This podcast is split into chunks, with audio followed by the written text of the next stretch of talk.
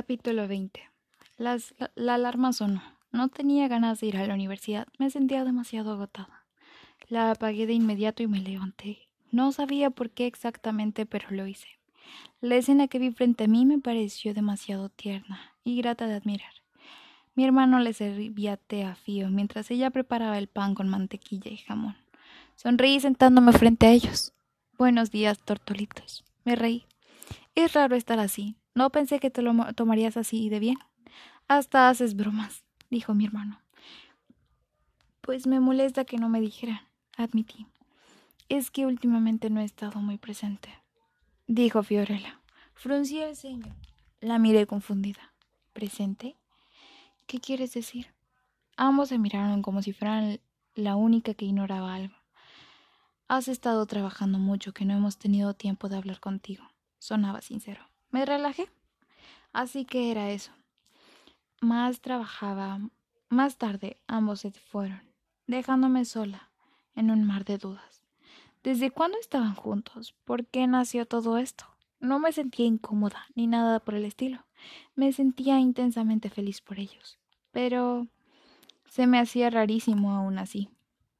Dormí algunas horas más, pero mi mente estaba tan inquieta que tuve que levantarme nuevamente. Decidí ordenar y pensar. Terminé de... Terminé. Me acosté a leer un libro de la universidad. No entendí muy bien por qué había faltado. Estaba cansada, sí, pero pensé que inconscientemente estaba evitando a Aiden o algo así. Dejé el libro a un lado, procesando todo lo que había cambiado en tan solo días. Mi vida se había vuelto más emocionante y rara desde que había entrado a bailar en el club.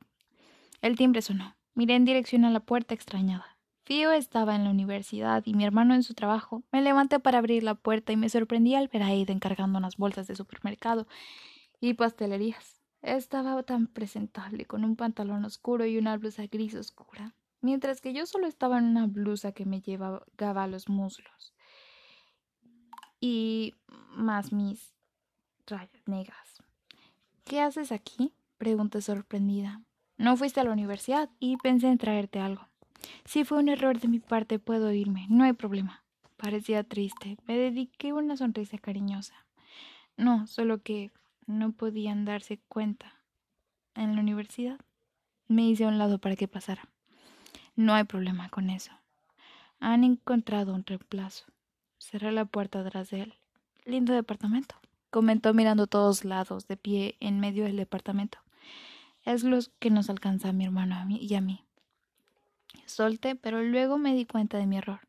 Eso a Aiden no debía importarle, seguro. Lo siento. No sé por qué te he dicho eso. Se acercó a mí mirándome en los ojos. No te disculpes por decirme cosas, Ava. Eso me hace conocerte más. Me dedicó una sonrisa amistosa y se acercó tanto a mi rostro que pensé que me besaría, pero no fue así. ¿Dónde dejó las bolsas? Dame. Le quité las bolsas pasando por un lado para dejarlas en la mesa de la cocina. ¿Puedo saber qué es? Lo vi caminar hacia mí, ganándose mi espalda, rozando su cuerpo con el mío de manera sutil y provocativa. No sabía lo que te gustaba, así que he traído de todo un poco. Recorrió mi cuello con su nariz mientras sus manos se ganaban en mis caderas. ¿Y los pasteles? Quise distraer mi atención de su contacto. De postre. Vi en el interior de la bolsa había pasteles de merengue, de manjar, de crema, entre otros. Aiden pasó las llamas de sus dedos por mis piernas. Se ven deliciosos, murmuré abriendo la boca. Mi respiración comenzaba a dificultarse. Subió sus manos por mis caderas hasta llegar a mi cintura por dentro de la blusa, dejando ver mis bragas. Lo son, murmuró con voz ronca, acercando su boca a mi oreja. ¿Qué quieres primero? Mordió el lóbulo de mi oreja haciendo que jadeara. Quiero comerte a ti.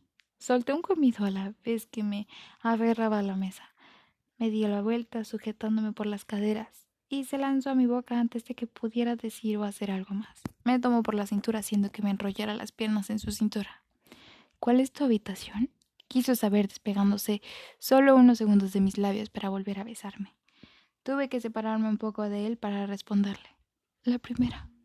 Volví a besar solo mientras me llevaba a la habitación. Cerró la puerta con sus piernas y me dejó caer con suavidad en la cama, con él encima de mí. Comenzó a besar mi cuello, sentía la suavidad de sus labios en mi piel caliente y erizaba por sus caricias. Mi boca estaba entreabierta, soltando pequeños suspiros de satisfacción.